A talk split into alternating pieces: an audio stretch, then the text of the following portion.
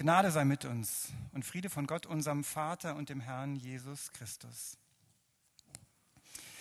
Vor fast einem Jahr hatten wir eine Zukunftswerkstatt. Wir wollten darüber nachdenken, was uns als Gemeinde ausmacht. Und in Zukunft, was uns wichtig ist, was wir sein wollen. Es ist ein Prozess gestartet worden, der jetzt über das letzte Jahr gelaufen ist.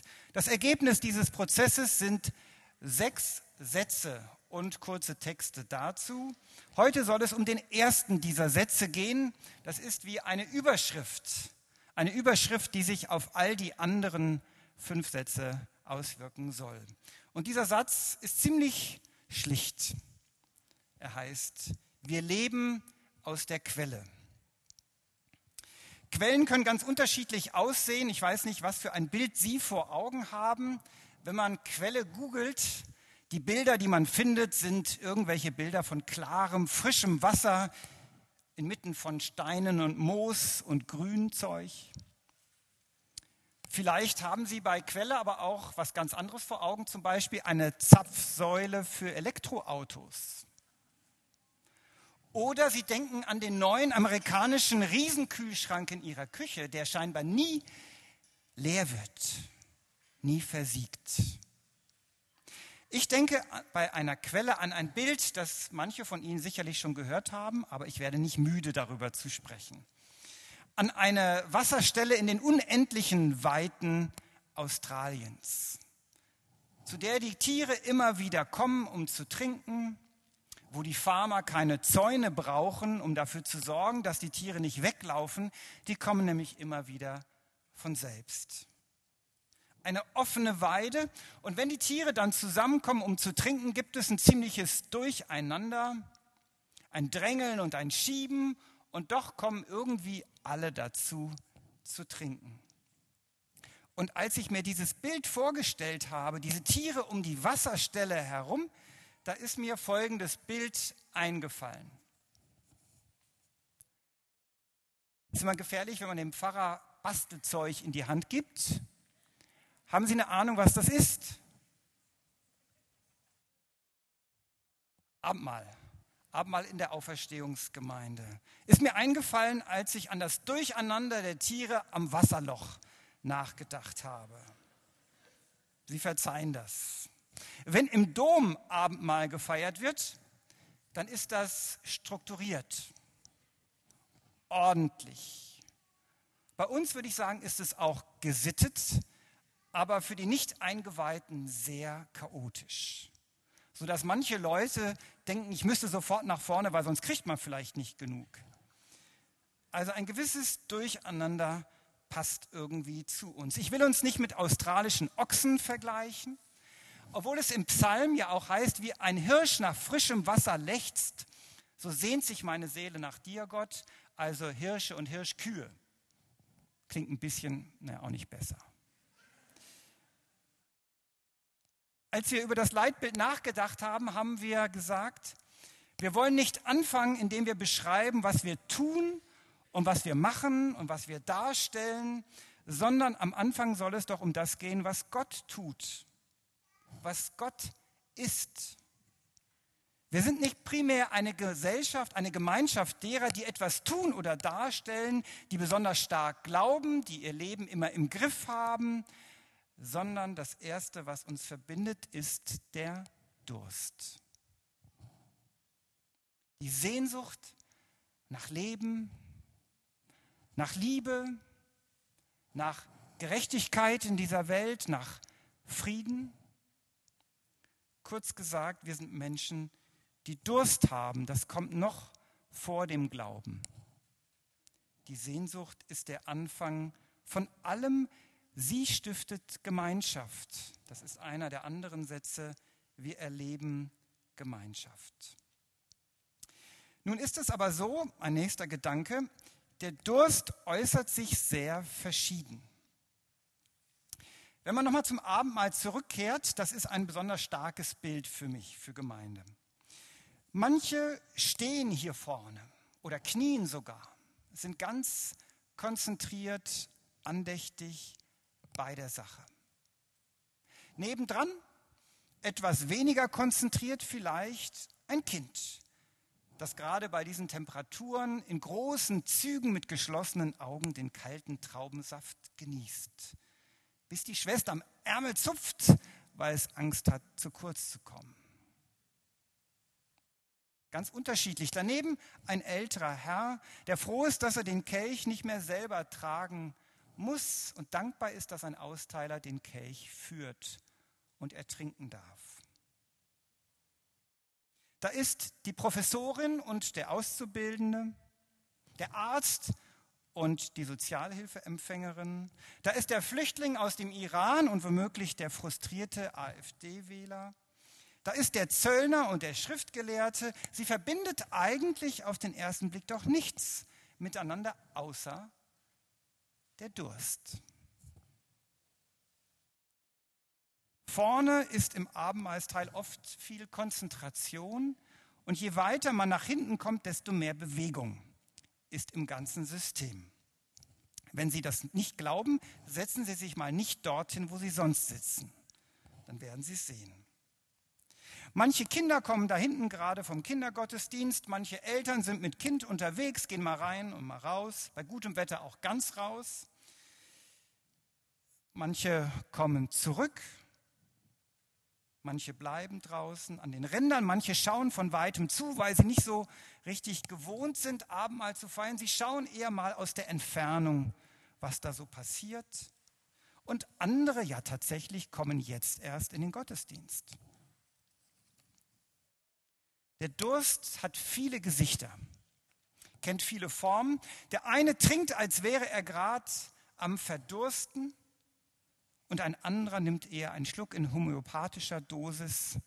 Man will ja keine Flecken auf dem Hemd. Manche kommen regelmäßig, so oft es irgendwie geht, und andere vielleicht einmal im Jahr.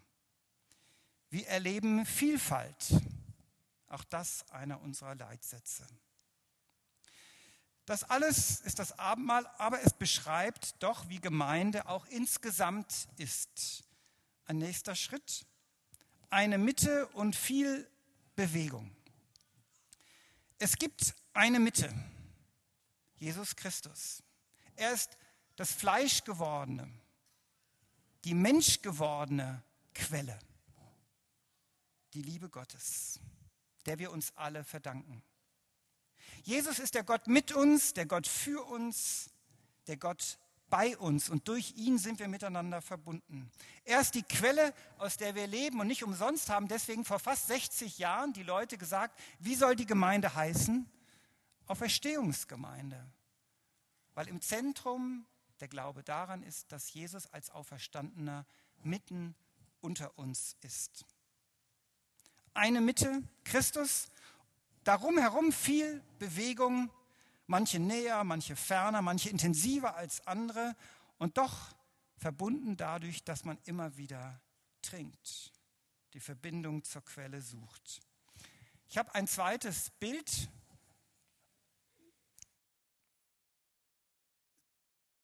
Das kennen Sie auch, vielleicht nicht aus Mosaiksteinchen gelegt von Ihrem Pfarrer, sondern auf vielen unserer Veröffentlichungen. Unser Logo, das Kreuz, das wir schon lange haben.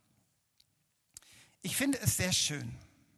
Ich finde es sehr ästhetisch, ordentlich, schlicht, aber es gefällt mir wirklich gut. Aber vor einiger Zeit habe ich gedacht, irgendwie braucht das doch mehr Bewegung.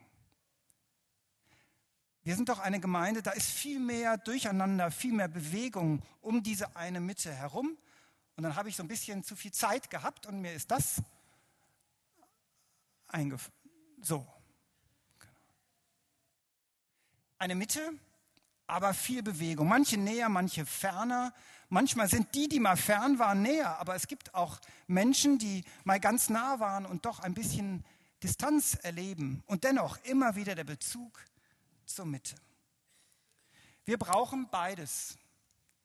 Wir brauchen die, die begierig bei jeder Gelegenheit trinken wollen. Wir brauchen aber auch Plätze bei uns, aus, die aus der Entfernung zuschauen, probieren, sich behutsam hineintasten und vielleicht mal teilhaben an all dem, was da geschieht. vielleicht aber auch eher aus der Distanz beobachten und dennoch sagen, das ist meine Gemeinde. Wo der Glaube vielleicht eher eine Ahnung ist. Eine Ahnung, dass die anderen doch gute Gründe vielleicht haben, regelmäßig zu trinken. Ein letzter Schritt. Was sollen wir tun? Was ist unsere Aufgabe? Drei Dinge. Zugänge offen halten, trinken und teilen. Zugänge offen halten. Unsere Aufgabe ist es nicht, den Leuten im Weg zu stehen, wenn sie Durst haben. Nicht die Wasserquelle verteidigen gegenüber denen Leuten, die uns vielleicht nicht so genehm sind, die so komisch schlürfen, wenn sie trinken. Die ich eigentlich nicht ausstehen kann und mit denen ich eigentlich so wenig gemein habe. Nicht im Wege stehen. Zugänge offen halten. Wir haben seit fast sieben Jahren eine wachsende Zahl von Menschen aus dem Iran, die hier Gottesdienst feiern und die kommen. Und viele sind am Anfang nicht getauft. Und für mich war es am Anfang klar, naja, erstmal getauft werden, dann Abendmahl feiern. Vorher kann man ja kommen, aber da kriegt man einen Segen. Nicht essen, nicht trinken. Und dann habe ich manche Geschichten gehört von Leuten, die im Iran Kontakt zu Christen bekommen haben, sich unter gefährlichen Umständen eine Bibel besorgt haben, verrückte Erlebnisse in Krankenhäusern hatten, wo der Bettnachbar ein Christ war und einfach erzählt hat, wo sie angefangen haben, einen Hauskreis zu besuchen und dann die Probleme angefangen haben.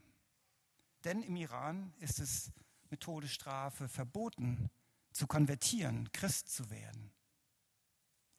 Und wo sie dann sich auf den Weg gemacht haben, das Land verlassen haben, manche haben ein ganzes Unternehmen zurückgelassen, Familie zurückgelassen, und dann kommen sie hierher, weil sie Jesus folgen wollen, und dann ist das Erste, was sie hören in der Gemeinde, nein, stopp. Am Tisch ist erstmal kein Platz. Und nun ist es so, dass wir seit einigen Jahren sie einladen, teilzuhaben, mitzufeiern. Glücklicherweise gedeckt auch von der Kirchenordnung, bin ich schon mal ganz froh, sonst hätte es ein bisschen geknirscht. Aber teilhaben, nicht im Wege stehen. Deswegen die Einladung zum Abendmahl, sie lautet, eingeladen ist, wer Gemeinschaft mit Christus sucht.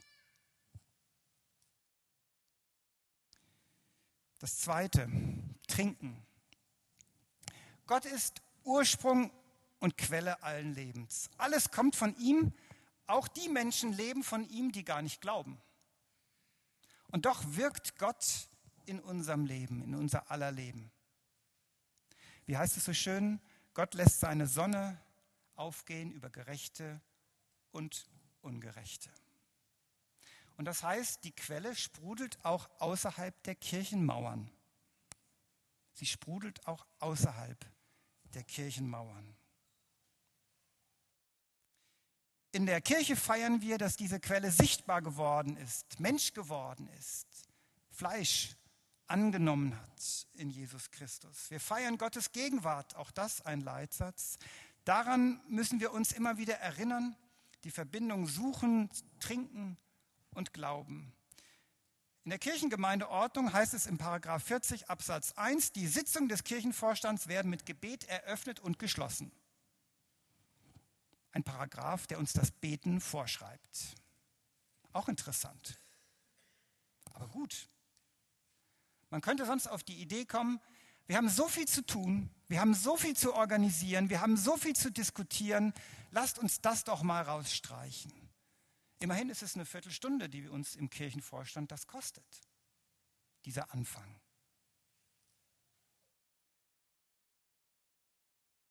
Aber es ist gut, gerade wenn man viel zu tun hat, den Kontakt zur Quelle zu suchen, sich für Gott zu öffnen und sich dessen bewusst zu sein, worum es eigentlich geht. Luther hat gesagt, wenn ich viel zu arbeiten habe, dann muss ich viel beten aber auch in anderen Sitzungen, im CVM-Vorstand, in den Leitungskreisen, in den anderen Gremien, die wir haben, Es ist gut, mit Gebet zu beginnen und auch abzuschließen. Und ich muss mir an die eigene Nase fassen. Manchmal ist so viel da, da vergisst man das schon mal. Aber es ist nicht gut. Ich frage mich manchmal, ob es in Sitzungen gut sein kann, nicht gerade dann, wenn es besonders hitzig wird, wenn es anstrengend wird, einfach mal den Gang rauszunehmen, still zu sein, sich dessen bewusst zu sein, dass man in Gottes Gegenwart ist, worum es eigentlich geht. Und erst dann weiterzureden.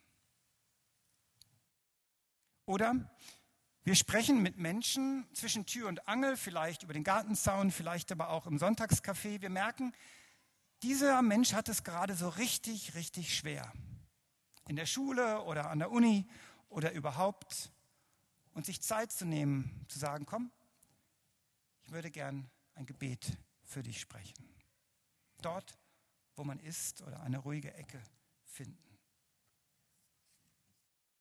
Trinken Glauben, beten, den Kontakt aus der Quelle suchen. Und das Letzte, teilen.